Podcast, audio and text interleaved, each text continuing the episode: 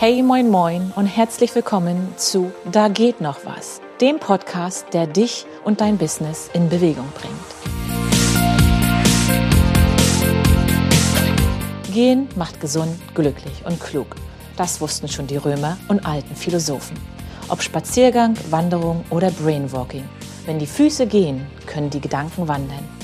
Hey, ich bin Annette, die Schrittemacherin. Ich verrate dir hier, wie du beim Gehen dein Bewusstsein, deine Gesundheit und dein Business positiv verändern und voranbringen kannst. Komm mit zu meinen Gesprächen und lass dich von meinen sowie von den Erfolgswegen und Fortschritten meiner Gäste inspirieren. Komm mit und beweg dein Business.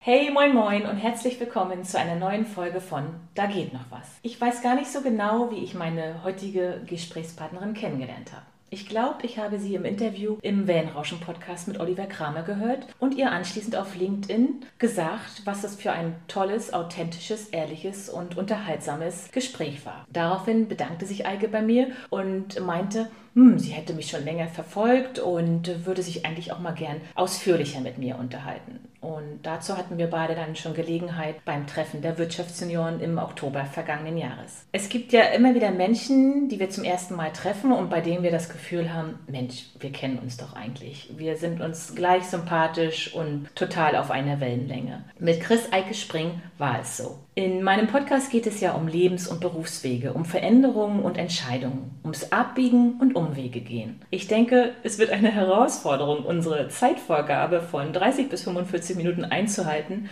denn Eike führt ein sehr ausgefülltes, bewegtes und bewegendes Leben. Doch darüber erzählt sie uns am besten gleich selbst. Herzlich willkommen, liebe Eike, bei mir hier in der Küche. Wir sind ehrlich, es ist heute kein Gespräch, weil draußen stürmt und regnet es wie Bolle. Deswegen sitzen wir hier in Benfisch in der Küche. Herzlich willkommen. Zu Beginn stell dich doch gerne einmal vor, wer bist du und was machst du? Also erstmal vielen Dank, dass ich bei dir sein darf und auch dein wunderschönes Zuhause sehen mhm. durfte. Es ist wirklich traumhaft hier. Ihr könnt ein bisschen neidisch auf mich sein. Ja, ich bin Eike, ich bin 36 Jahre alt, ich bin seit zehn Jahren Führungskraft, ich bin die Kreissprecherin der Wirtschaftsjunioren in Rostock. Ich habe eine Katze, die 15 Jahre alt ist. Wow. Ja, schon eine alte Lady, mhm. schon mit vielen Medikamenten und so. Oh. Ja, ja, armes Mäuschen. Aber ich hoffe, sie bleibt mir noch lange treu, ist mein mhm. Kind. Und ja, ich bin privat gerne am Wasser. Ich glaube, das ist so der Ausgleich zu meinem feurigen Temperament. Mhm. also im und auf dem Wasser findet man mich äh, sehr, sehr oft. Bin ja auch leidenschaftliche Subfahrerin seit dem letzten Jahr. Und ja, ich wer, wer bin ich? Ich bin nett, ehrlich, offen, empathisch, authentisch. Ich sage eigentlich immer die Wahrheit. Mhm. Ich versuche mir das sehr, sehr ungern zu verkneifen. Also ich trage mein Herz wirklich auf der Zunge. Das sage ich auch, wenn ich die Leute kennenlerne, dass sie sich nicht erschrecken. Vorgewarnt sind. Ja, dass sie so ein bisschen sich darauf einstellen können. Mir geht es aber immer um die Sache. Mhm. Und ich mag dann immer nicht so ewig drum herumreden und ja. so. Und ich, ich mag das, wenn Menschen einfach offen und ehrlich sind. Und ich finde, dann kann man am besten miteinander mhm. umgehen. Ja, und das ist meine Mentalität und das gepaart mit ein bisschen Humor und Charme. Ja. Und dann gleicht sich das irgendwie ganz gut aus. Ja, und, und wenn du das so aufzählst, ja. dann wundere ich mich nicht, warum wir uns beide so gut verstehen und auf dieser einen Wellenlänge sind. ich mich auch nicht. Und wir haben so viele Gemeinsamkeiten, das ist ja wirklich unfassbar. Ja. Diesem Thema Ehrlichkeit fällt mir ein. Meine Mutter hat immer zu mir gesagt, Nettie, manchmal sieht man dir das an der Nasenspitze an, was du von deinem Gegenüber hältst. Es ist aber auch nicht immer gut. Oder Ehrlichkeit kann manchmal auch schmerzlich sein, wehtun. Absolut. Und ja, auch das muss man lernen, dass man dann halt nicht mit der Tür gleich ins Haus knallt, sondern sie zart aufmacht und das irgendwie auf eine nette Art und Weise ja. sagt, was man sagen möchte. Also bei mir sind es tatsächlich die Augenbrauen. Mhm. die haben bei mir so eine eigene Sprache und meine Augen verraten ja. immer ganz viel. Ja, also so der stimmt. obere Gesichtsbereich ist immer sehr aktiv. Ich kann auch sehr diplomatisch sein, mhm. aber ich entscheide selbst, ob das dann gerade angemessen ist oder nicht, weil ich weiß, die Wahrheit ist schmerzlich ja. und deswegen mögen das viele Menschen ja auch nicht. Richtig. Die sagen zwar immer alle, ja, bitte sei unbedingt ehrlich zu mir, aber wenn du dann ehrlich bist, Können dann sind sie, sie doch, um. ja, mhm. es ist ja auch teilweise verletzend, aber ich, ich versuche halt auch bei meiner besten Freundin, wenn die irgendwie einen Rat haben will, dann frage ich sie, willst du wirklich? Mhm meine ehrliche Meinung. Bist du dir ganz sicher? Und dann sagt sie mir, ja, natürlich. Aber manchmal muss ich das so vorweg ja. fragen. Ja. Das ist eben manchmal auch schmerzhaft. Ja. Nimm uns mal so ein bisschen mit. Was hast du gelernt oder studiert? Was wolltest du als kleines Mädchen werden? Was waren so vielleicht auch ein paar Hürden im Lebenslauf? Schritte, die du gegangen bist, vielleicht auch ein paar Schritte zurück? Irgendwelche ähm, besonderen Sachen? Nimm uns mal so ein bisschen mit auf den Weg, die die Eike gegangen ist, die sie heute ist. Also es ist eine unfassbar komplexe Frage. ähm, ja, was wollte ich? Ich möchte auch nicht einfach jetzt einen Lebenslauf hier mit deinen Zacken Faktenzahlen. Also 2007 habe ich Abitur gemacht. Nein. Ich glaube, als kleines Mädchen wollte ich immer Sängerin und Moderatorin werden. Hm. Und meine Mutter hat mir dann aber relativ schnell auf den Weg gegeben. Ich weiß noch, da lagen wir zusammen im Bett und da habe ich irgendwie ein Lied gesungen, ich glaube von Roland Kaiser oder so. Und habe dann gesagt, na Mama, kann ich Sängerin werden? Nein. Oh, also oh. deine Mama war auch ehrlich. Ja. ja, leider, leider ja. Berechtigterweise. Also ich kann auch wirklich nicht singen. Ich finde auch nicht, dass ich eine tolle Stimme habe oder so, obwohl beim letzten Podcast von Olli war ich ganz überrascht, ja. wie hätte ich mich angehört. Also ich finde sie jetzt auch, du hast zwar gesagt, du bist ein bisschen erkältet, ja. aber das hört sich ja mal ein bisschen sexy an. Oh, ähm, ich gebe mir Mühe, sagen wir es mal so. Also das war so als kleines Kind und als es dann so Richtung Abitur ging, wusste ich aber nicht so richtig, was ich werden wollte. Also ich hatte keine Berufung. Ich habe immer die Leute beneidet, die ich schon seit der ersten Klasse gesagt haben, ich will Lehrerin werden oder Feuerwehrmann Kenn oder Ärztin ja. oder sonst irgendwas. Und ich hatte das nicht. Das heißt, ich musste wirklich so nach Ausschlussprinzip vorgehen. Was kann ich gut? In welchen Fächern bin ich gut? Was entspricht vielleicht auch meiner Persönlichkeit? Und habe mir wirklich eine Matrix aufgebaut. Wow. So, ja, ja, klar. Ich war schon Krass. da. Ja, ja. So, ich wollte ja keinen Fehler machen. Ja. Und bin dann bei Jura gelandet, mhm. weil ich habe einen sehr, sehr stark ausgeprägten Gerechtigkeitssinn. Also mhm. es gibt zwei Sachen, mit denen kann ich überhaupt nicht umgehen. Unehrlichkeit und Ungerechtigkeit. Ja. Da geht mir die Hutschnur hoch. Also kann ich nicht, kann ich auch nicht verbergen. Mhm. Und damals lief ja dann auch Barbara Salesch und so. Ich weiß nicht, ja. das war so die Zeit, als überall hier so TV-Richterinnen ja. unterwegs waren ja. und ich weiß nicht, wie sie noch alle hießen und so. Und da dachte ich, ey, das ist doch mega. Also das könnte ich auch, was die Salesch kann. Ja, die Realität war halt eine andere und da musste ich mir nach zwei Jahren so eingestehen. Nope. Mhm. That's not what I ja. wanted. Wenn ich dich jetzt heute so sehe, das ist einfach auch zu trocken, zu theoretisch, zu steif, sich an diesen Gesetzen festzuhalten, ja. nicht irgendwelche Abbiegungen nehmen können. Ja. Ne? Das war es nachher tatsächlich mhm. auch im Endeffekt. Also, wenn wir beide jetzt mal ganz ehrlich miteinander sein wollen, das ist das erste Mal, dass ich das, glaube ich, seit 15 Jahren erzähle. Ich sage sonst immer, ich habe das Studium abgebrochen. Aber ich habe die Prüfung nicht bestanden im Strafrecht. Huh, wow, ist irgendwie befreiend, ja. das mal so auszusprechen. Ich habe die dreimal nicht bestanden. Ich muss dazu sagen, ich hatte zwei Nebenjobs. Ich habe im Salzarico damals gejobbt und ich habe noch in der Diskothek am Wochenende wow. gearbeitet. Und das bei Jura, also das geht eigentlich gar nicht. Ich ja, ja, meine Eltern haben mich unterstützt, aber ja. das hat halt hinten und vorne nicht gereicht. Also ja. sie waren halt auch nicht reich, also sie waren gut situiert, aber sie waren eben nicht reich und wollten natürlich auch, dass ich meinen Beitrag leiste, aber nein, es hat hinten und vorne nicht gereicht. Mhm. Ich habe dann Vorlesungen auch nicht wahrgenommen morgens, weil ich noch so müde war, mhm. weil ich im Salzer bis abends um elf oder zwölf gejobbt habe und dann das irgendwie morgens um acht nicht in die Vorlesung geschafft habe. aber gerade Jura, alle, viele andere Studiengänge kannst du vielleicht so ein bisschen, ne, wenn du dann mal doch wieder aufpasst, nimmst du das alles mit, was du brauchst. Aber Jura... Ja ich habe ja auch einen Juristen als Mann, äh, der hat das letzte Jahr nur gelernt. Ein Jahr gelernt für die Prüfung. Ja. Ich denke, wie kann man denn ein Jahr lang nur lernen? Also, ja. vor allem, wenn du hinten bist, hast du das vorne eigentlich richtig, vergessen. Richtig, das habe ich nie verstanden. Aber ja, manche können es. Ich konnte es so. nicht und es ist tatsächlich bei Jura auch so, du musst die Sachen immer durchsubsumieren und nach einem gewissen Schema und du musst alle möglichen einschlägigen Paragraphen musst du durchprüfen. Auch wenn du weißt, welcher nachher eigentlich mm. der richtige ist, du musst mm. trotzdem den Weg gehen. Mm Und das hat mich auch immer so fertig gemacht. Dafür hatte ich auch einfach nicht die Geduld. Nee. Das ist die Lösung, Leute. Ja. Das ist der einschlägige Paragraph. Ja. Nein, du musst das alles aufschreiben. Und das hat mich, nee, konnte ich nicht. Nee. Konnte auch ich wenn nicht. du die Prüfung bestanden hättest, du wärst da nicht glücklich mit geworden. Wahrscheinlich hättest du eh nicht dann in dieser Branche irgendwie gearbeitet. Ich, ich habe ne? hab keine Ahnung, aber es war wirklich, das war... Es war gut, dass du da nicht weitergekommen bist. Oder? Ja, siehst du das heute? Doch, doch, heute, doch, heute so. sehe ich das so, aber damals war das ganz, ganz ich habe da ganz lange drunter mhm. gelitten und meine Eltern haben es mir auch sehr, sehr schwer ja. gemacht. Was, Weil so, was sollen die Nachbarn denken? war keine Option. Ne? Nein.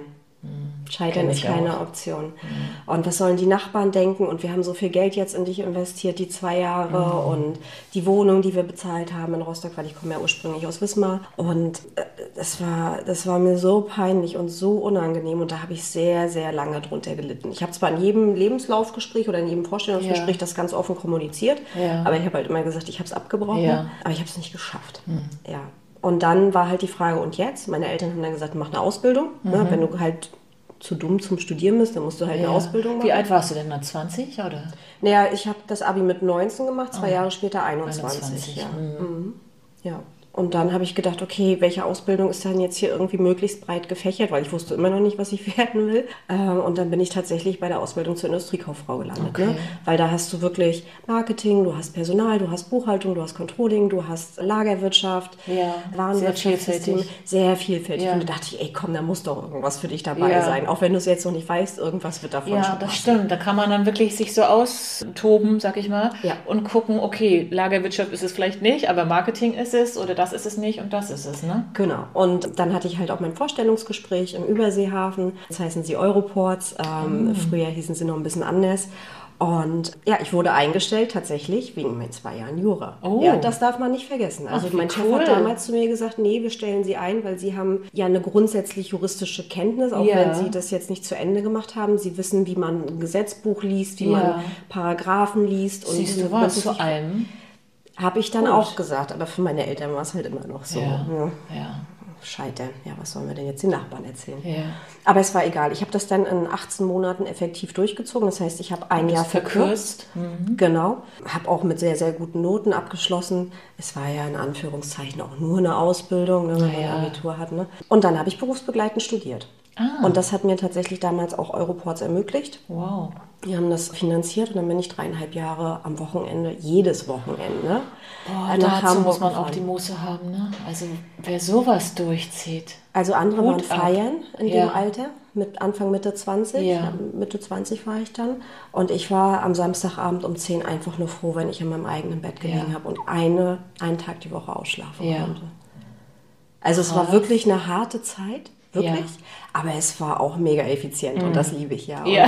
alles, was du halt in der Theorie gelernt hattest, konntest du in der Praxis irgendwo anwenden ja. und verstehen und hinterfragen. Und also wenn mich jetzt ein junger Mensch fragen würde, was würdest du uns empfehlen, immer in irgendeiner Form dual ja, oder berufsbegleitend. Ja.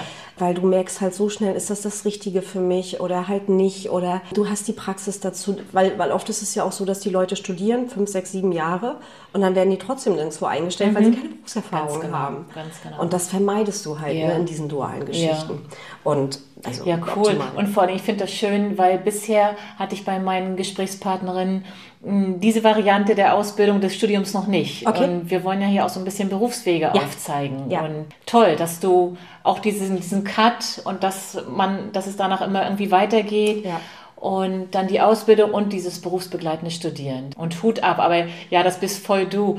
Dieses, das, das ziehe ich jetzt durch. Das ist effizient, das ja. ist dieses einmal in der Woche und äh, drei Jahre, aber auch drei Jahre, boah. Dreieinhalb. Dreieinhalb Jahre, das ist schon. ja, ja, mit 23, aber ja. Hut ab.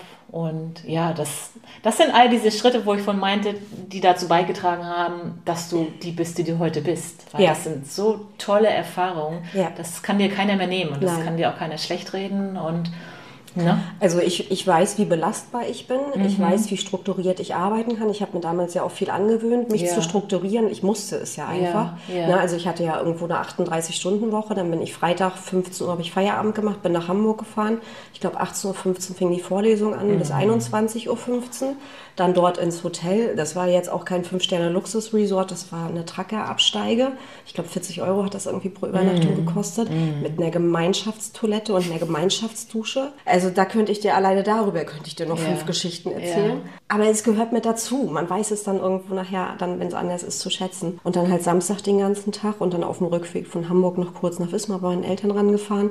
Da in der Regel noch fix in Gegelow was eingekauft, damit mm. ich noch was für den Sonntag hatte. Und dann war ich Samstagabend irgendwann um weiß ich nicht, 21, 22 Uhr zu Hause, Wahnsinn. total tot. Und Sonntag konntest du dann den Haushalt machen, ja. Hausaufgaben, Unikram ja. und Montag ging die Arbeit wieder los. Boah. Und hast du dann noch länger da bei Europort gearbeitet? Oder? Ja, tatsächlich ja. Also ich bin zwar noch während des Studiums kaufmännische Leiterin geworden, mhm. aber das habe ich mir tatsächlich eingefordert. Also es war halt immer der Wunsch meines Chefs, dass ich dann irgendwie die Assistenz der Geschäftsführung werde.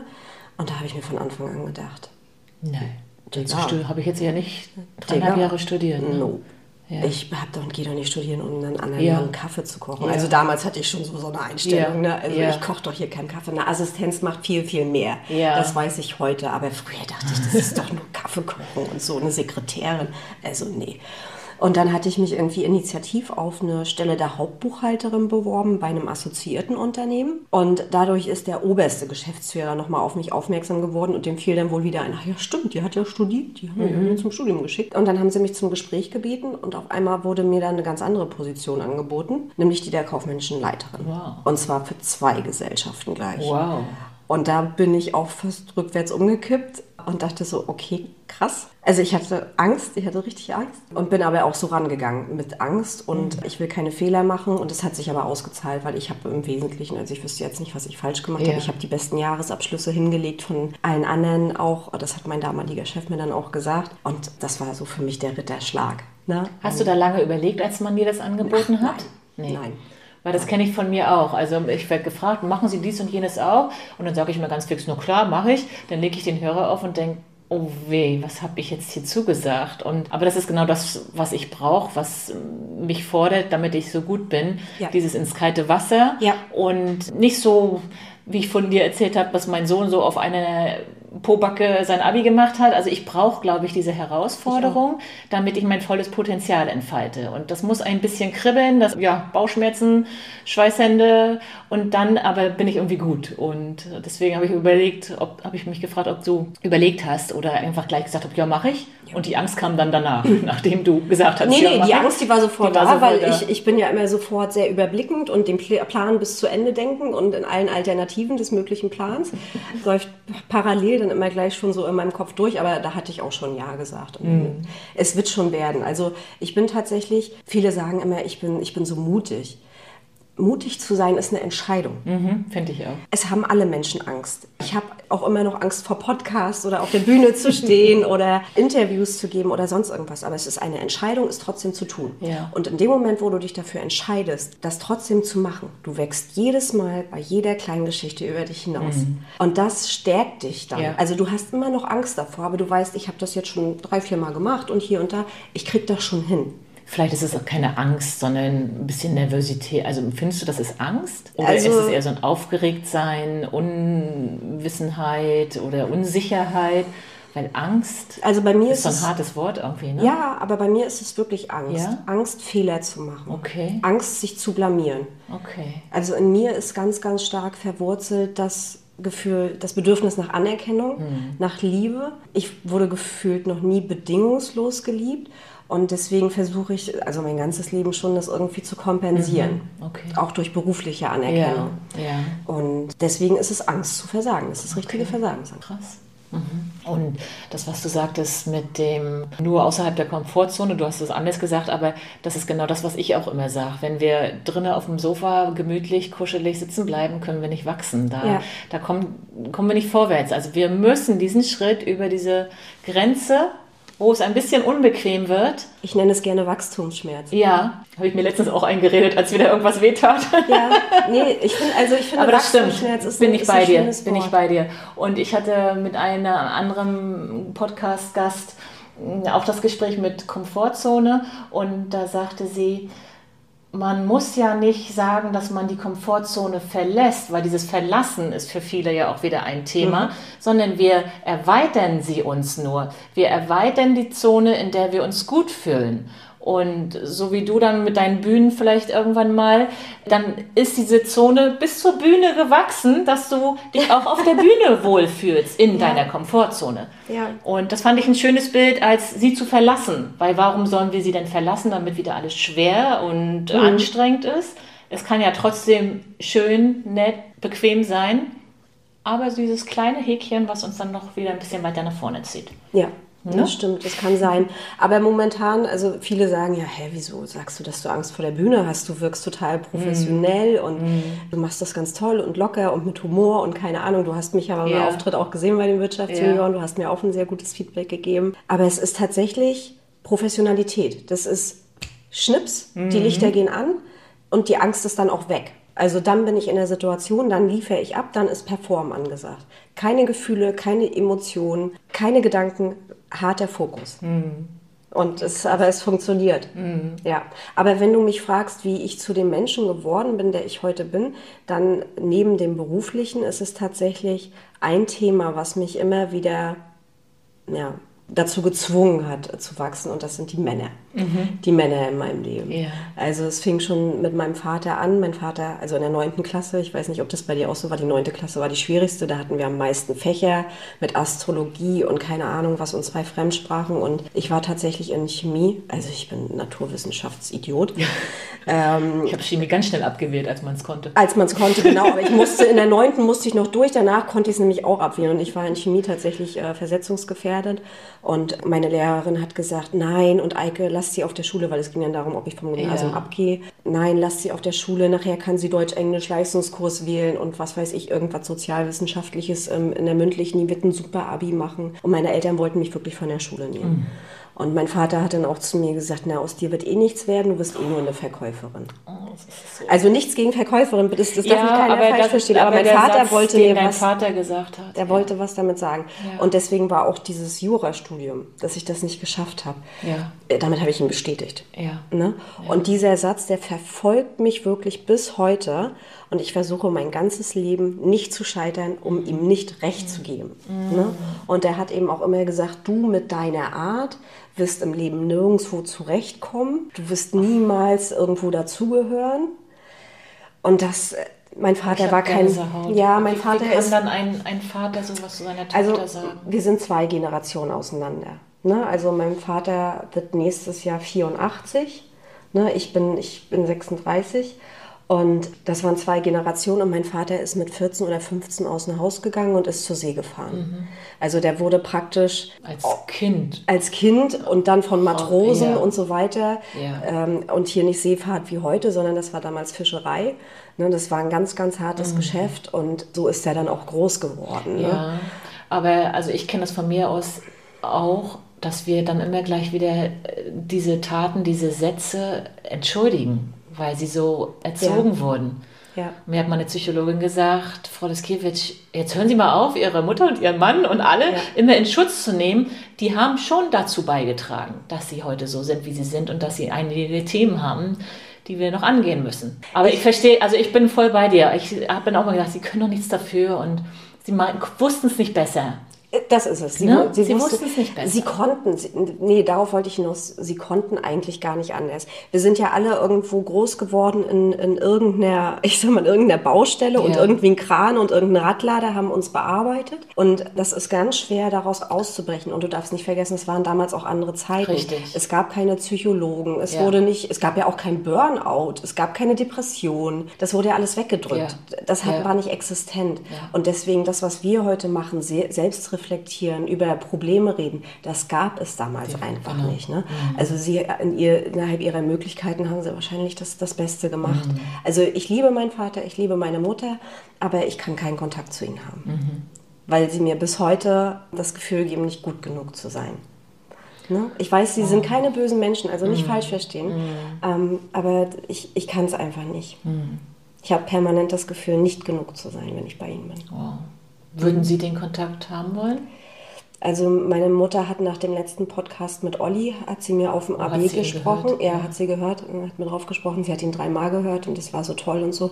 Also sie hat mir nur auf dem AB gesprochen, weil ich mhm. habe die Nummer blockiert, dass sie nicht durchkommt. Ähm, sie versucht es immer wieder. Ich kann es auch verstehen und es bricht mir jedes Mal das Herz. Ja. Aber ich, ich, ich kann nicht ich kann nicht. Es geht mir schlechter, wenn ich den Kontakt mit meinen mhm. Eltern habe. Und das können viele nicht verstehen und sagen, Mensch, das ist doch unnatürlich. Ja, es ist unnatürlich. Und es bricht mir jedes Weihnachten, an jedem Geburtstag, mhm. an jedem Osterfest, an jedem Feiertag, bricht es mir das Herz. Aber andererseits, wenn ich Kontakt mit ihnen hätte, würde es mir die anderen 360 Tage das Herz brechen. Mhm. Und zwar mein eigenes. Mhm. Wow, wir sind jetzt aber ganz schön weit weggerutscht hier von unseren Lebens- und Berufswegen, obwohl nee, das weggerutscht ist, das nicht, ist, das aber ist ein Lebensweg. Ja, ja das ist ja, ja, auch eine Entscheidung und ich möchte, deswegen rede ich da heute auch so offen drüber. Es gibt ja viele Menschen, die mit ihren Eltern kein gutes Verhältnis haben. Und, aber keiner redet drüber. Aber keiner redet mhm. drüber und deswegen wollte ich heute mit dir darüber reden. Mhm. Ja. weil es gibt keinen Grund, sich deshalb schlecht zu fühlen. Ja, Blut ist wichtig, ja. aber das heißt nicht, dass wir uns permanent in eine Situation begeben müssen, die uns schadet. Mhm. Ja, und Egoismus hin und her, weil es ist kein egoistisch sein. Wir sind die wichtigste Person in unserem Leben. Und da gibt es all diese schönen Beispiele, wenn im Flieger die Atemmasken runterkommen und du gefragt wirst, wem gibst du die äh, Maske zuerst, der älteren Dame neben dir oder dem kleinen Jungen? Und man überlegt und überlegt. Die Antwort ist so einfach ich setze mir die Maske als erstes selbst auf, weil wenn ich keine Luft mehr kriege, kann ich den anderen nicht helfen. Ja. Oder dieses andere Beispiel mit dem Wasserglas. Wenn mein Wasserglas leer ist, wenn ich keine Energie habe, wie soll ich dann die Gläser der anderen füllen? Wie soll ich sie unterstützen? Ich kann dann nichts mehr in die Gläser schütten, ne? wenn meins leer ist. Also muss ich dafür sorgen, dass meins immer gefüllt ist. Und wenn es mir gut geht, kann ich dieses gut, mir gut gehen weitergeben und anderen helfen. Genau, ne? genau das habe ich ja auch in meinem Vortrag Lebenskrisen damals Ja. genauso gesagt. Ich Ja. hatte auch tatsächlich das Beispiel mit dem Flugzeug und den Ja. Atemmasken, weil ich finde, das, äh, das müssen wir uns Ich habe früher immer gedacht, "Hm, ja, ja, denkt natürlich der kleine Junge, ne? Ja, nee, aber du kannst ihm da Nein, nicht so mehr helfen. Quatsch. Da bist du schon Richtig. ja. ja. Also, Und das müssen wir einfach alle kapieren und diese ganze Selbstfürsorge, dieses Reflektieren, dass wir uns mal zurückziehen und Zeit mit uns allein verbringen, um diesen Speicher wieder aufzufüllen. Ne? Und äh, ja, es gibt noch viele Meinungen, die sagen, ach, bist du egoistisch und du kannst dich doch nicht und was ist denn mit deinen Kindern und deiner Familie? Und nein, das, das muss jeder irgendwie langsam mal verstehen, dass es erst um uns geht und dann Ja. können wir nur alles andere wuppen. Ne? ja, absolut. Mhm. Also auch immer dieses dem anderen das Recht machen zu wollen. Ja. Also so wurde ich erzogen, so wurdest Ja, du erzogen. ich Ich, glaube, so wurden viele Frauen, Ja. glaube ich, mehr erzogen als Männer. Ja. Wenn ich jetzt mal wieder in Schubladen denken müsste und das abzulegen, das ist Mhm. ganz, ganz schwer. Und es geht mir tatsächlich erst besser, seitdem ich das ablege Ja. und gesagt habe, nope, es Ja. ist mein Leben. Wenn ich nachher auf dem Sterbebett liege, Ja. Mhm. da fragt keiner, äh, hat, war der Chef immer zufrieden, waren deine Eltern immer zufrieden, hast du es allen recht gemacht, sondern Ja. da liegst du dann da und denkst, genau. oh, was habe ich, was habe ich für mich gemacht? Ja. Sehr schön. Oh, ich habe irgendwie die ganze Zeit Gänsehaut, wenn du so erzählst. Aber ja, es ist einfach, also auch das, weil, weil du sagst, du weißt nicht, warum immer alle sagen, dass du mutig bist. Ich finde, auch das ist Mut, zu sagen, ich stehe für mich ein und ich mache jetzt diesen Cut und egal, was die anderen sagen. Ne? Doch, du bist schon mutig, glaub mir. Ja, wie gesagt, ich sehe das nicht so und Ja. aber gut, das ist wahrscheinlich wieder Selbstbild, Ja. Fremdbild Ja. so ein bisschen. Und eine Sache wollte ich dir noch erzählen, weil ich ja vorhin so eingeläutet habe mit Männern und jetzt nur über Ah meinen Vater stimmt. geredet habe. äh, also es gab ja noch mehr Männer in meinem Leben und ich habe tatsächlich immer so das Händchen dazu gehabt, den Narzissten mir rauszusuchen. Ich habe ja auch War dein. Vater auch ein Narzisst? Mein Psychologe sagt ja. Ja, siehst du. Und der, der Vater ist, der, ist die erste Liebe von uns Mädchen. Ja. Und wir suchen uns ähnliche. Ja, das, das ist leider so. Und ich habe auch halt ein Helfersyndrom. Also ich will immer anderen Menschen helfen. Das ist so mein, mein Lebenssinn, sag ich mal. Und ein Narzisst und ein Helfersyndrom-Mensch ist halt, ja, super Ja. perfekt. Ja. Und das heißt, in der Konsequenz habe ich mit Anfang 20 einen Mann kennengelernt, der auch zehn Jahre, also mein Mann immer zehn Jahre älter ungefähr. Ach, das passte Muster mit dem Vater, wenn der so viel älter war? Ja, der war auch 13 Jahre älter als meine Mutter. Ne? Also ja, mein Psychologe hat echt Spaß mit mir, glaubst ne? du, Du, aber er hat wenigstens was, wo er ansetzen kann. du, ja, ausreichend. Das Problem ist, ich gehe ja hin, stelle ihm mein Problem vor und immer gleich die Lösung und er braucht Ja, nicken. ja, So. ja. Aber worauf ich hinaus wollte, weil das wollte ich noch erzählen, das war mir auch ganz wichtig, spreche ich auch nicht so oft und so gerne drüber, aber ich hatte mit Anfang 20 einen äh, Mann an meiner Seite, der mich geschlagen hat. Und ich habe mich sehr, sehr schwer getan, mich dann auch von ihm zu trennen, weil ich dachte, ich könnte ihn ja ändern. Aber mit Anfang 20 denkst du das, dass du das ja. kannst. auch war das auch- habe ich erst mit Mitte 30, 40 gelernt, genau. Ja, so, ich habe es mit Anfang 20 gelernt und das waren wirklich ganz, ganz schlimme Erfahrungen. Ich werde nie vergessen, wie er mich gedemütigt hat. Er hat mich einmal sogar in Unterwäsche vor die Tür gesetzt. Also da weiß ich noch, saß ich im Hausflur nur in Unterwäsche und hatte so eine Angst, dass in dem Moment irgendeiner von den Nachbarn runterkommt und mich dort, weil du, du bist ja entblößt, du bist hilflos, Ja. du bist angreifbar. Und ich weiß noch, wie ich an der Tür gekratzt habe und gebettelt habe, dass er mich bitte wieder reinlässt. Und dann sagt man, ja, wieso bleibst du denn weiter mit ihm zusammen? Was ist denn mit dir nicht in Ordnung? Ja, er hat sich ja hinterher entschuldigt und hat mir ja dann gesagt, dass es mein Fehler war, weil ich ihn so gereizt habe. Ne? Du weißt ja, was Männer dann sagen. Ja. Und also das ging dann auch einmal, dass der Notarzt kommen musste, weil ich bewusstlos war und all so eine Geschichte. Ja, ja. Also das war richtig schlimm und es ging auch nicht gut auseinander. Und danach hatte ich meine erste Therapie mit einer posttraumatischen Belastungsstörung. Mhm. Ja. Mhm. Und ähm, ich wollte das nur einfach erzählen, weil ich weiß, viele Frauen schämen sich auch dafür. Und viele Frauen haben auch das Gefühl, dass man sich von sowas nicht erholen kann. Und ich kann euch heute sagen, man kann sich davon erholen. Mhm. Man wird nie ganz genesen, man hat immer seine Trigger. Mhm. Also ich kann bis heute nicht in Konflikte gehen. Wenn heute noch ein Mann lauter mit mir redet, äh, versetzt mich das in Panik. Also ich entziehe mich einem Streit. Ich gehe Streit aus dem Weg. Wenn ein Mann anfängt zu schreien, verlasse ich die mhm. Wohnung, den Planeten, mhm. weil ich Angst habe, dass wieder irgendwas passiert ist. Das ist so. Aber das heißt nicht, dass man den Rest seines Lebens schwach sein muss. Mhm. Und das ist aber tatsächlich etwas, was mich sehr stark gemacht ja, hat. das glaube ich. Weil ähm, er hat auch meine Eltern dann gegen mich aufgehetzt und so. Also das war so Eike gegen den Rest der Welt. Mhm. Das war auch eine fürchterliche Ungerechtigkeit.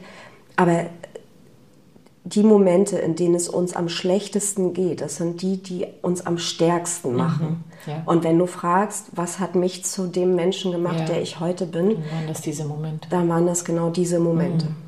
Mhm. Mhm.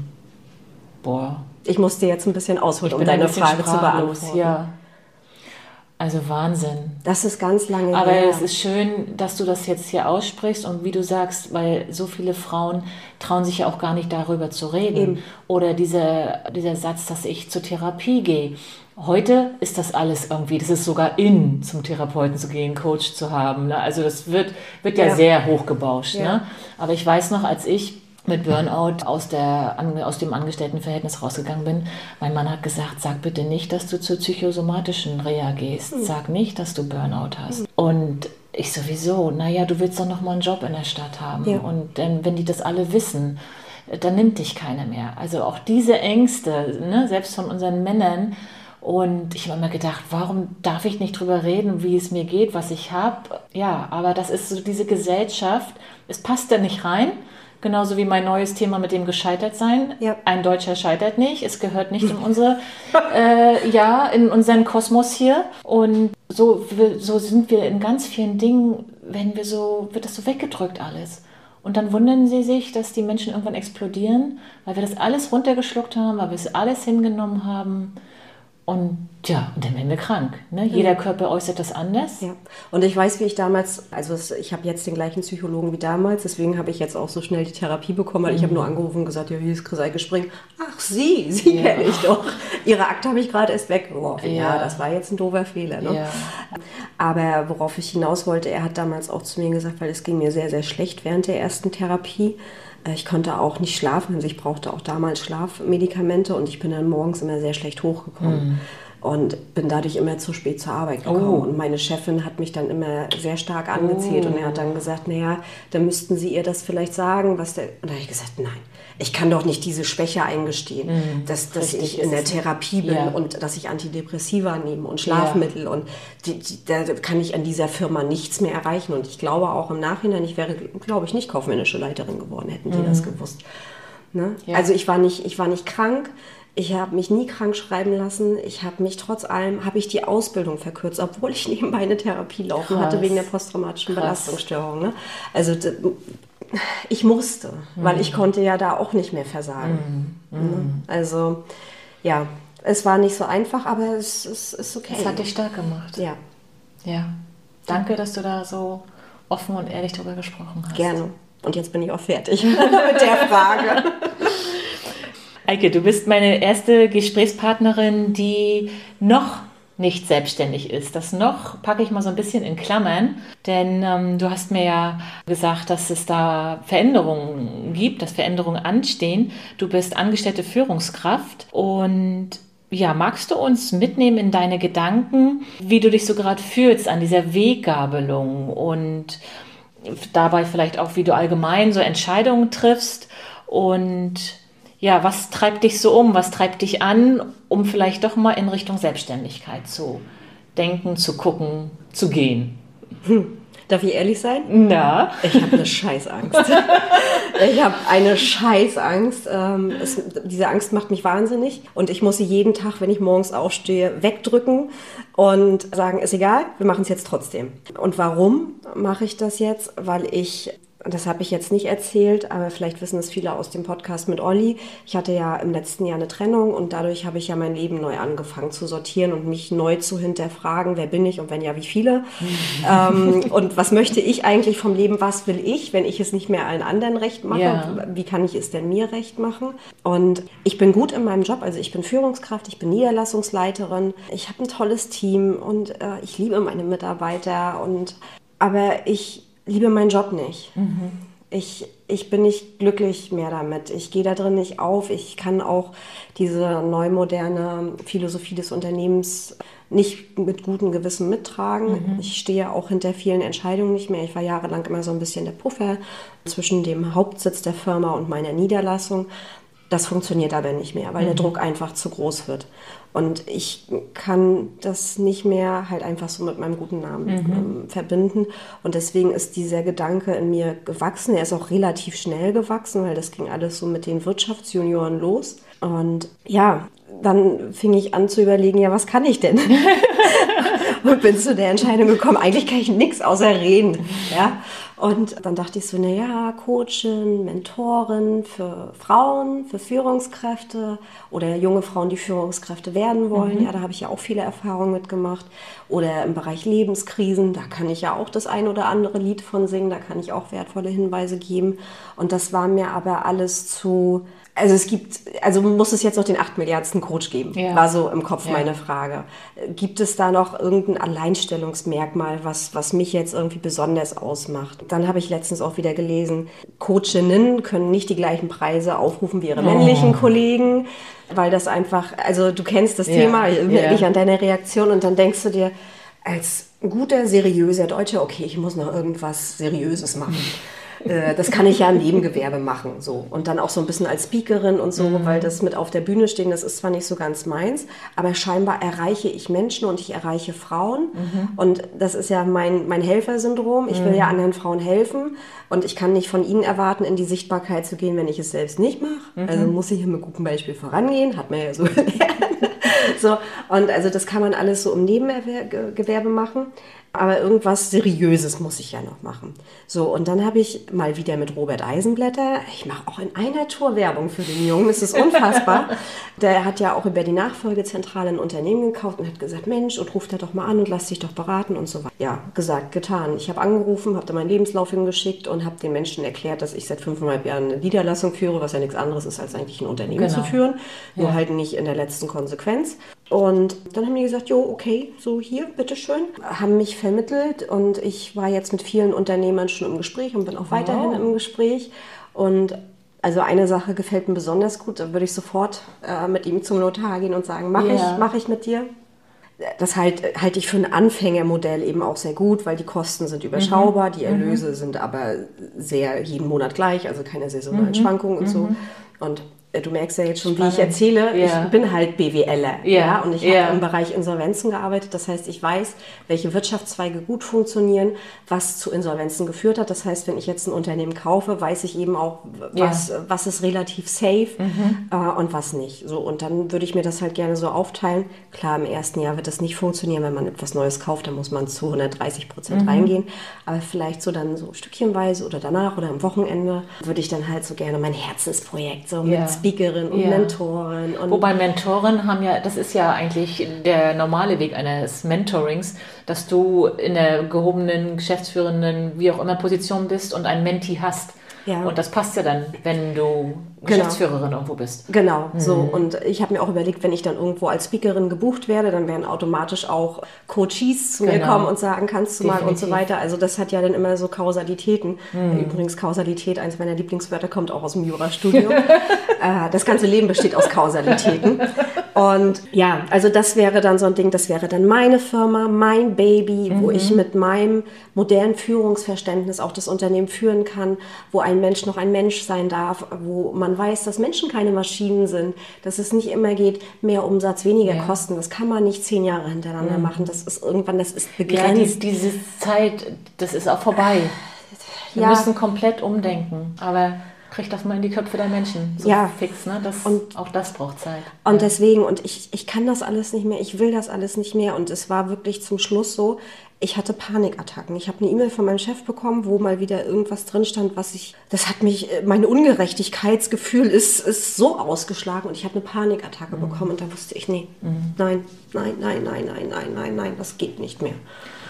Ich sehe da auch gleich wieder eine Parallele zu mir. Du hast gesagt, du, du magst es nicht mehr, die Leidenschaft ist weg, die Themen. Und du hast auch irgendwas gesagt, wo ich so an das Thema Werte gedacht habe. Bei mir war das auch so. Ich, hab, ich bin dankbar für die Zeit, die ich ja, äh, in meinem absolut. Angestelltenjob hatte, was ich da alles lernen durfte. Absolut. Aber mit der Zeit haben sich meine Werte so verändert, dass sie mit den Werten des Unternehmens einfach nicht mehr passten. Absolut. Das war eine Riesenlücke. Ja. Und dann, ja, dann, dann rennen wir ständig gegen eine Wand, ja. dann können wir da nicht mehr mit Leidenschaft und Herzblut bei sein, wenn die Werte so krass voneinander abweichen. Ja. Und rückblickend habe ich dann auch gesagt, okay, daran lag es, dass das nicht mehr ja. funktionierte. Und du kannst dich nur so lange biegen, bis du brichst. Ja. Und ich, ich habe genau. Und bei mir ist so einiges gebrochen gewesen, so, genau. im wahrsten Sinne des Wortes. Und ich merke, ich bin kurz davor zu ja. brechen. Ja. Also das ist, muss man sich vorstellen, äh, ihr hört uns ja nur, ihr seht uns nicht. Stellt euch einen Baum im Sturm vor, der kann sich halt nur bis zu einem gewissen Maß biegen oder denkt an den Gespensterwald und irgendwann bricht er ab. Ja und ich will nicht brechen. Ja. Ich war schon so oft kurz davor zu den, brechen. Genau. Und Bevor, ich, dass es gar nicht so weit kommt, wie bei vielen Ich brauche keine dritte Therapie. Mhm. Es, nee, reicht, reicht, reicht. Ja, ja. Und ja, ich habe Angst, aber das ist für mich der einzig gangbare Weg. Ja. Das ist die einzige Option. Und ich glaube, Angst ist dein Wachstumsantreiber. Ja, einfach sein. auch. Kann sein. Ne? Kann sein. Mhm. Dass du dich der stellst und das hatten wir schon, nur wenn es unbequem ist. Ja kommen wir wirklich vorwärts ja. und wachsen und gedeihen. Ja. Und ich habe auch selbst überlegt, vielleicht, man sagt ja immer, also äh, wenn ich jetzt Kontakt zu meiner Mutter hätte, würde die sagen, manchmal soll das auch im Leben so sein. Das sagen, das, ja, das sagen Mütter das sagen ja so gerne. Ne? Ja, das sagen auch viele esoterisch angehauchte. Ja, so, ja. und das, das würde meine Mutter sagen. Und dann denke ich mir so, ja, vielleicht soll das jetzt auch auf Arbeit gerade irgendwie alles so mich ja. nicht so glücklich machen, damit ich endlich meine sieben Sachen packe und mhm. sage, okay, mhm. ich gehe jetzt. Aber ich muss dir sagen, es fällt mir unheimlich schwer. Ich liebe meine wunderschöne Dreiraumwohnung in Sievershagen mit Garten. Ich liebe mein Audi A5.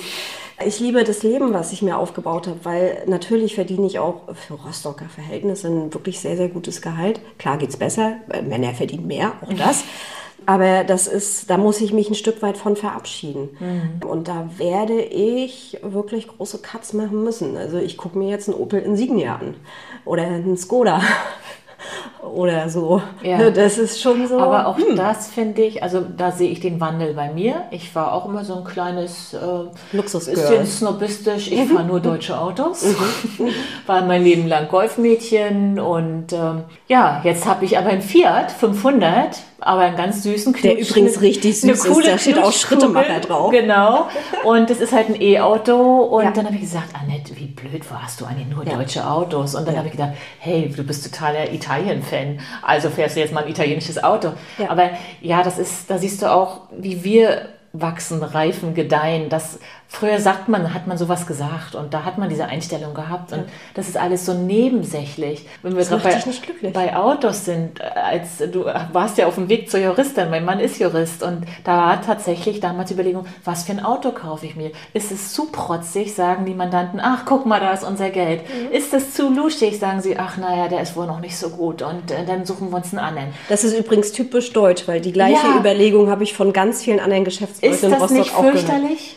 Das ist der, oh Gott, die Deutschen neiden das ja, ja dann. Ja. Ne? Und, aber wie gesagt, zu klein darf es auch nicht sein. Richtig. Du kannst ja kein Geld verdienen scheinbar. Ne? Richtig, ne? dann und das ist das, was ich meine. Du kannst, es gibt acht Milliarden Menschen auf der Welt. Du kannst es nicht allen recht machen. Also lass es doch gleich einfach ganz sein. Ja. Das war ja meine Erkenntnis. Ja. Ja. So. Und das ist aber übrigens auch schön, sich von diesen Dingen zu verabschieden. Das sind ja auch Wachstumsschmerzen. Ja, und dieses Loslassen, ja. Aufräumen in ja. seinem Leben. Ne? Ja, nicht, ich Gänsehaut. nicht nur im Kopf, sondern also ich bin ja, ich bin manchmal, ähm, manch einer würde sagen, krankhaft ordentlich. Aber das ist für mich einfach eine, eine Strategie, mit ganz vielen Sachen klarzukommen in meinem. Kopf. Ja. Ne? Ich weiß noch, auf der Reha fragte eine in so einer Gruppenbesprechung so ketzerisch von der Seite, sortierst du denn deine Wäscheklammern auch nach Farbe? Und ich so, ja. Und die fing an zu lachen. und, und die andere neben mir sagt, ich auch. Und dann hat die Psychologin uns gesagt, das ist überhaupt nicht schlimm. Das ist für sie eine Art von Stressbewältigung. Ich habe dann mich so gefreut, wenn ich meine schwarze Wäsche hatte, nur schwarze Sachen, habe ich so lange in meinem Klammerkörbchen gesucht, bis ich nur weiße Klammern hatte. Und habe das dann, die weißen Klammern, auf die schwarze Wäsche. Du bist so ein richtig süßer Monk. Ich bin ein kleiner Monk. Aber jetzt, jetzt, nach fünf, das ist jetzt fünf Jahre her, wo ich das geoutet habe, mache ich mir, also manchmal, meistens denke ich gar nicht mehr nach, wenn ich Wäsche aufhänge. Ich greife einfach rein, hänge auf. Und manchmal ertappe ich mich, dass ich früher da lange gesucht hätte. Und ich höre dann noch, samstags ist bei mir Wäschetag, mein Mann macht unten Mittag und sagt, Schatz, Essen ist fertig, kommt ihr alle runter? Und ich so, ja, gleich. Und dann warten die hier fünf Minuten, weil ich ja noch die weißen Klammern gesucht hatte. Ich wäre ja schneller gewesen. Ja. Also, und dann habe ich gedacht, okay, das ist, wenn mir das gut tut, und das hat die Psychologin auch gesagt, dann sollen wir das mal. Schlimm wird's, wenn das unser Leben beeinflusst. Zum Beispiel, wenn du ständig noch das Haus aufräumst und zu spät zur Arbeit kommst, so wie du mit deinen morgens nicht in die Gänge kommen. Dass es dann Schwierigkeiten auf der Arbeit gibt und ich meinen Job dadurch verliere. Ja. Dann ist das nachher was Krankhaftes, wo man gucken muss. Oder die Leute, die immer ganz oft nach Hause gehen, habe ich den Herd aufgemacht, Ja. ne? die dreimal Ja, wieder zurückgehen. Das ist dann nachher schon ein bisschen komplizierter.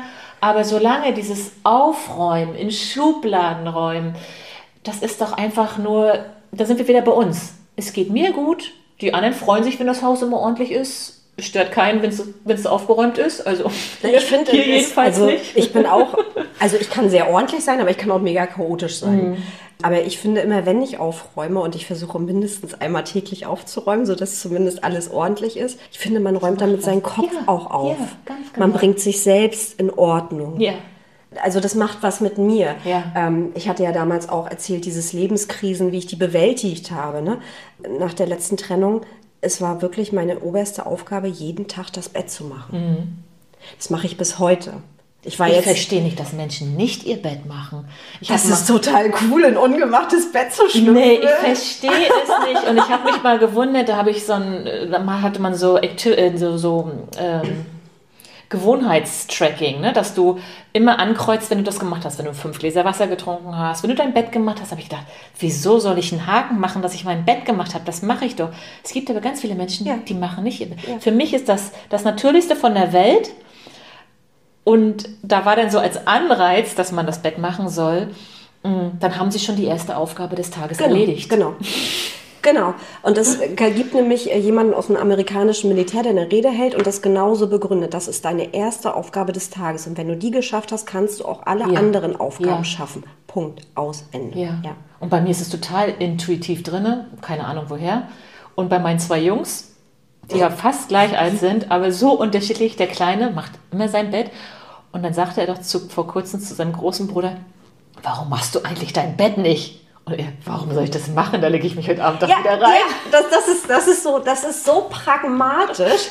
D- So war ich nämlich früher auch. Warum soll ich mir jetzt die Zeit nehmen, das Bett zu machen, wenn ich heute Abend wieder Zeit brauche, um das auseinander zu pulen? Du, und dann gibt es noch die, die stellen noch 20.000 Kissen dahin. Oh ja, da denke ich, okay, so bin ich auch nicht. Ich schlage es nur auf, dass es schön lüften kann, mach alles glatt. Und mehr mache ich auch nicht. Aber ja, so hat jeder seins. Und du, Hauptsache, jeder, jede kommt damit klar. Es tut keinem weh und alles ist gut. Absolut. Ne? Ja. Schön. Du hast vorhin die Wirtschaftsjunioren schon mal mit Ja. einem Wort erwähnt. Da bist du ja seit diesem Jahr Kreissprecherin. Ja. Warum, wieso, weshalb? Erzähl mal ein bisschen. Oh. Wie kam das und was sind so deine Themen? Wofür möchtest du dich da einsetzen? Also das ist tatsächlich auch wieder eine etwas längere Geschichte, aber ich versuche mich kurz zu Du halten. siehst ja, meine Fragen sind kurz. Wir haben meine Antworten sind lang. Alles Ähm, also im letzten Sommer ist Andreas Sabo auf mich zugekommen und hat, okay, es war auf der Hansezähl, ich war angetrunken und er hat drei, vier Mal mich angetriggert und gesagt, naja, kannst du ja nächstes Jahr dann als Kreissprecherin machen. Und dann dachte ich so, hey, was, was will der, wovon redet der, wie kommt der darauf, ich Kreissprecherin? What the fuck? ähm, Kanntet ihr euch vorher schon? Ja, aus wir dem kannten uns. beruflichen Kontext? Oder Äh, nein, von den Wirtschaftsjunioren. Ne? Ich bin ja seit Da Februar Mitglied, genau, Okay. seit Februar letzten Jahres. Und äh, deswegen habe ich das auch nicht verstanden, weil er konnte sich gerade mal so meinen Namen merken, mhm. ob ich jetzt Chris oder Eike genannt werden möchte. Deswegen konnte ich nicht verstehen, warum der auf einmal darauf kommt, da mich als Kreissprecherin da irgendwie so anzumoderieren mhm. oder das so als Spaß zu verpacken. Und als ich dann nächsten Tag wieder nüchtern war, dachte ich so, hm, naja, aber wenn dir schon mal als Frau eine Position bei einem relativ männlichen Verein ja. angeboten wird, wäre das jetzt auch ziemlich dumm, das einfach zu negieren. Und dann habe ich ihm geschrieben, Jojo, moin, so, wollen wir uns nicht mal auf einen Kaffee treffen? Und dann haben wir uns auf einen Kaffee getroffen und äh, ich habe mir auch eigentlich vorher schon so Vorteile, Nachteile und so weiter im Kopf zurechtgelegt. War mir aber noch nicht ganz sicher, ob ich die zusätzliche zeitliche Belastung, ob ich das schaffe. Das mhm. war eigentlich so mein größtes Thema. Und er hat mir dann alles erklärt, wie das funktioniert und so weiter. Und der wesentliche Teil war eigentlich, dass er gesagt hat, jeder Kreissprecher kann sich ein Thema wählen. Ja. Und da habe ich gesagt, aha, kann ich Female Empowerment machen? Und er sagte, ja, na klar. Und dann dachte ich mir so, da hatte er dich. Da hat, nee, da hatte er mich. Er hat 20 mhm. Minuten noch weitergeredet oder irgendwas. Ich habe ihn noch so ein bisschen sich abquälen lassen. Aber innerlich habe ich mir schon ausgemalt, was ich alles machen könnte, welche Maßnahmen, wie ich das umsetze und so weiter. Also ich war schon wieder fünf Schritte weiter. Aber da hatte er mich wirklich. Weil so dieses Thema Female Empowerment, ich war selbst oder ich bin selbst noch Führungskraft in der Wirtschaft. Ich weiß, wie schwer der Weg ist. Sexismus, Chauvinismus, Diskriminierung mhm. habe ich in meinem Berufsleben mehr als nur einmal erfahren. Also vom Klaps auf den Hintern über irgendwelche Kommentare, ne? Schätzchen, ja. Mäuschen, sonst irgendwas. Oder davon, dass wir Frauen weniger verdienen. Und das ist halt ein Ungerechtigkeitsthema. Und was mhm. habe ich vorhin gesagt? Was triggert mich ja. am meisten? Ungerechtigkeit. Ja. Und dann hatte ich so das Gefühl, okay, wenn das jetzt hier sonst irgendwie keiner machen will und ich jetzt die Möglichkeit habe, etwas zu verändern, ja, dann muss ich das ja machen. Hm. Also sei du selbst die Veränderung, die du dir für die Welt ja. wünschst. Ja. Und das war so in, in, mir eine Stimme, die gesagt hat, dann musst du, dann hast du doch eigentlich gar keine Wahl. Dann mhm. kannst du doch jetzt nicht sagen, nö, mache ich nicht. Mhm. Und deswegen habe ich das gemacht. Und ja, was, was will ich erreichen? Ich will im nächsten Jahr mehr weibliche Speaker.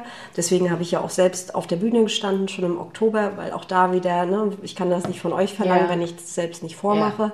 Ja. Und mehr weibliche Mitglieder und ich versuche die jetzt auch anders anzusprechen. Ich versuche auch das Marketing ein bisschen anders mhm. anzusetzen über die unterschiedlichen Seiten, die wir haben, um eben auch die Frauen mehr anzusprechen. Und ich will natürlich nicht die Männer verlieren. Ja. Und ich habe auch kein Problem mit Männern. Das denken ja auch immer viele, dass ich ein Problem mit Männern habe.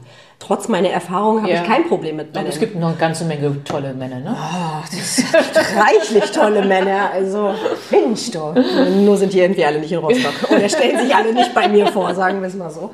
Nein, also ich finde Männer total toll und ich weiß, es sind auch nicht alle Männer so, das möchte ich an der Stelle auch nochmal betonen, das ist mir ganz wichtig, aber es sind viele Männer so und ich habe ein Riesenthema damit und das war letztens jemand bei TikTok, der unter einem Beitrag von mir kommentiert hat, das ist doch völlig aus der Luft gegriffen, mhm. das Thema.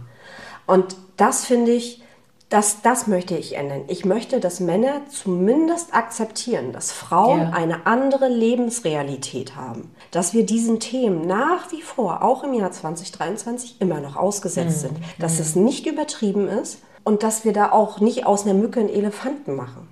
Ja, es, es gibt Frauen, und das gehört übrigens auch zum Feminismus mit dazu, zu sagen, natürlich kann eine Frau auch nur Mutter sein. Und mm. natürlich kann auch in einer Familie ja. nur der Mann das Geld verdienen. Ja. Und das ist okay. Und sie muss sich solange damit auch alle nicht fein tun. damit sind. Genau, solange alle fein damit sind. Aber ich möchte genauso, dass die Frauen, die sich etablieren wollen als Führungskräfte, mhm. die etwas verändern möchten, dass die die Möglichkeit haben, das zu tun.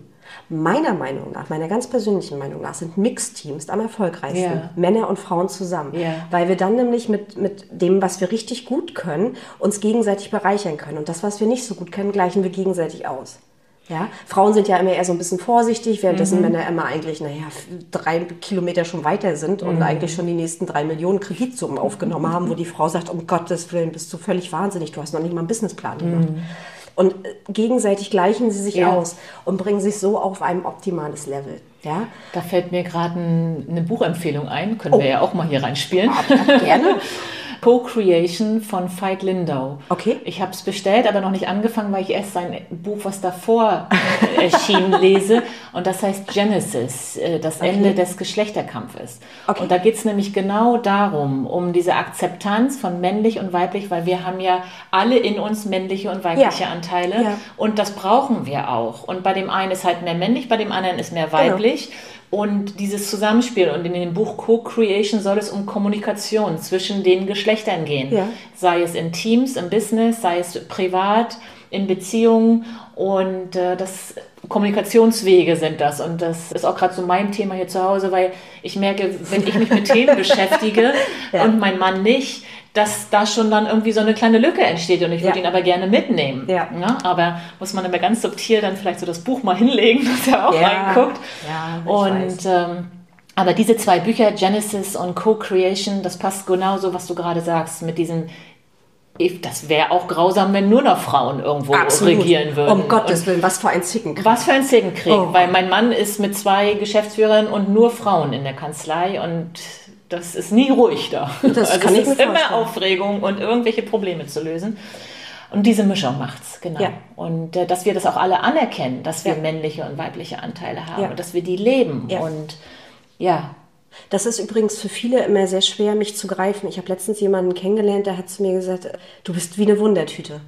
Ich, oh, das ist aber schön. Ja, weiß ich oder? nicht. Also, weiß ich nicht. Also ich glaube, sein, oder das von vielen Leuten das Thema ist, ich bin ja optisch sehr feminin, mm. aber ich bin von meiner Art manchmal ja. sehr maskulin, ja. weil ich sehr hart bin, sehr straight. Äh, ich sage, was ich meine und meine, was ich sage. Ja.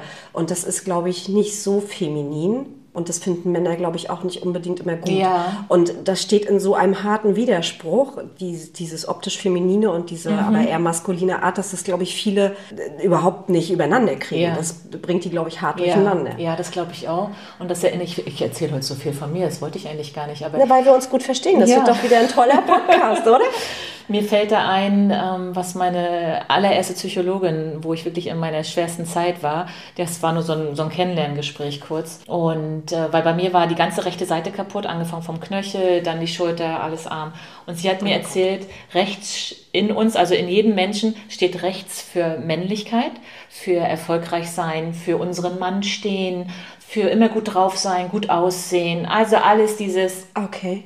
Top, ne, nach vorne. Und links steht für Weiblichkeit, auch mal schwach sein zu dürfen, traurig sein zu dürfen, um Hilfe zu bitten. Ja. Und da hat sie zu mir gesagt, Frau Liskiewicz, Sie kommen hier, also das ist, ist, komplett bei Ihnen aus dem Gleichgewicht, weil Sie kommen hier rein, strahlend, erfolgreich, ja. gestylt hoch drei und erzählen mir aber nur zwei Sätze, wie es in Ihrem Inneren aussieht. Das passt nicht. Und ich, wir hatten das vorhin im Vorgespräch. Auch ich war sehr hart, sehr konzentriert. Dadurch ich habe auch mal ein Blondinenwitzchen mitgemacht. Hm.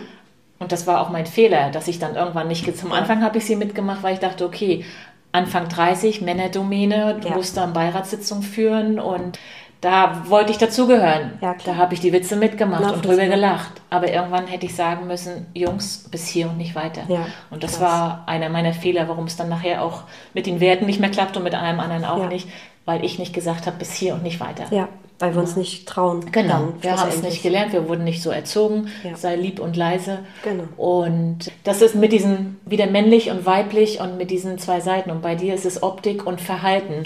Und bei mir war es irgendwie ja total vermischt irgendwie alles. Ja. Aber auch klar, High Heels angezogen, schwarzes Jacket, das war sehr hart. Mhm. Klar, High Heels das weibliche, aber dieses schwarze. Und dann, äh, ja, bin ich losgezogen. Ne? Und zu Hause in Jogginghose auf der Couch habe ich geweint. Genau. Olli hat mich damals auch gefragt, wie ich das als junge Führungskraft geschafft habe, dann eben auch wahrgenommen zu werden. Und da habe ich äh, in dem Podcast zu ihm gesagt, ich habe mich versucht, sehr professionell zu kleiden, sehr altbacken, ja. sehr oldschool. Ja. Hatte ihm ja auch das Foto gezeigt, ja. wie ich mit 27 aussah. Habt ihr alle gesehen, ja. Ich teile mein Leben hier auch mit euch. Und dann hat er mich gefragt, ja, ist das notwendig? Und dann habe ich zu ihm gesagt, ich weiß es nicht.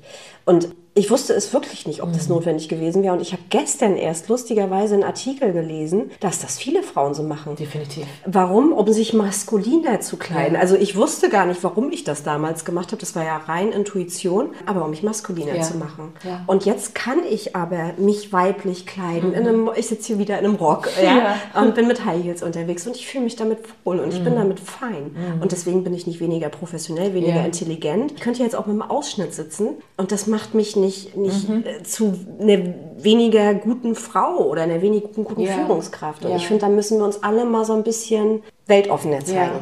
Das war auch ein, ich habe dieses Genesis, Genesis angefangen von dem Veit Lindau und da sagt er auch, wir wollen doch gar nicht, dass die Frauen, wenn sie in der Führungsposition sind, auf einmal im Anzug ankommen und wie Männer agieren. Nein, traut euch, er ist auch ja. so süß, er spricht die, die ja. Leserin dann auch immer direkt an. Traut euch, was denkt ihr, was das, was das in Erinnerung bleibt bei den Herren, die da sitzen, wenn ihr mit einem roten oder mit einem pinken Bläser kommt und ein ganzes Kostüm in pink. Ne? Aber ja, Siehe die Zeit kommt, ich finde, die Zeit kommt jetzt, wenn man so irgendwelche großen Kongresse sieht, wo die Speakerinnen auftreten, die haben alle knallige Anzüge an. Und du wirst es nicht glauben, ich habe mir in diesem Jahr, äh, im letzten Jahr, das erste Mal einen roten Bläser gekauft. Also ich habe wirklich, ich habe 10, 15, 20 Bläser, keine Ahnung. Aber, aber die meisten schwarz, schwarz grau. grau. Nee, blau nicht, weil blau ist nicht so meine Farbe, aber alles so in den dunklen, ja. gedeckten Farben. Ja. Ich habe jetzt das erste Mal einen in cool. Rot. Und ich sehe da so toll Siehst drin aus. Du? Und das steht mir so gut. Ja, ja go for Aber das, hätte, das hätte ich mir früher im Leben nicht getraut. Ja, ja. Und der nächste wird pink sein. Ja, geil. I swear. Sehr cool, sehr cool. Okay, also Female Empowerment ja. und ich glaube, das, das hört man, ich sehe es hier, das bist du, das ist dein Thema und da warten bestimmt noch ganz viele tolle Sachen auf uns mit dir zusammen. Mm, meine letzte Frage ist immer so Richtung Zukunft. Hast du Träume, hast du Wünsche, hast du vielleicht mal deine Big Five dir angeguckt, was du so im, als große Herzensträume hast? Langfristige Wünsche, kurzfristige Wünsche, was möchtest du in diesem Jahr angehen? In diesem Jahr oder vielleicht auch später? Gibt es da irgendwas, wie ich dich kenne, hast du einen Plan, auf was du hinarbeitest? Tatsächlich nicht. Nein? Also schön. Ich, ich habe. Guck mal, das ist auch eine eine Änderung. Das genau, das ist eine ja. Änderung. Ich wollte sonst immer, ich wollte einen Mann, ich wollte ein Haus und ich wollte ein Kind. Mhm. Ja, aber die Zeit ist weg, die hat er mir genommen. Nein, die ist noch nicht weg. Für mich, ich versuche mir das einfach so zu sagen, damit ich nicht daran festhalte. Ich habe ein Big One mhm. und zwar glücklich zu sein. Sehr schön. Und alles andere summiert sich da drunter. Und mhm. für mich gehört, also früher war so der Sinn des Lebens, jemanden zu finden, der dich liebt und der dich vollkommen macht. Mhm.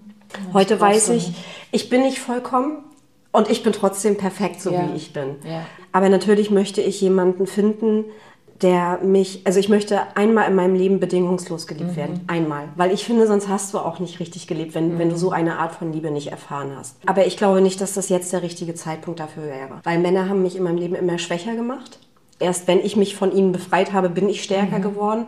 Und deswegen, ich möchte mich jetzt gar nicht verlieben, weil ich würde dann automatisch wieder, kann ich dir was kochen? Ja. Kann ich hübsch sein? Ah, oh, da kann ich schmück, schmück die Wohnung schön weihnachtlich. Ja, also ich mal ein paar andere To-Dos, ne? Genau. Und deswegen versuche ich mich jetzt darauf zu fokussieren, etwas zu machen, was mich erfüllt. Mhm. Also was, was mir Lebenszufriedenheit bringt. Sehr schön. Weil das ist das, was, was, also ich bin Niederlassungsleiterin geworden, um meinem Vater zu beweisen, dass ich keine Verkäuferin mhm. werde.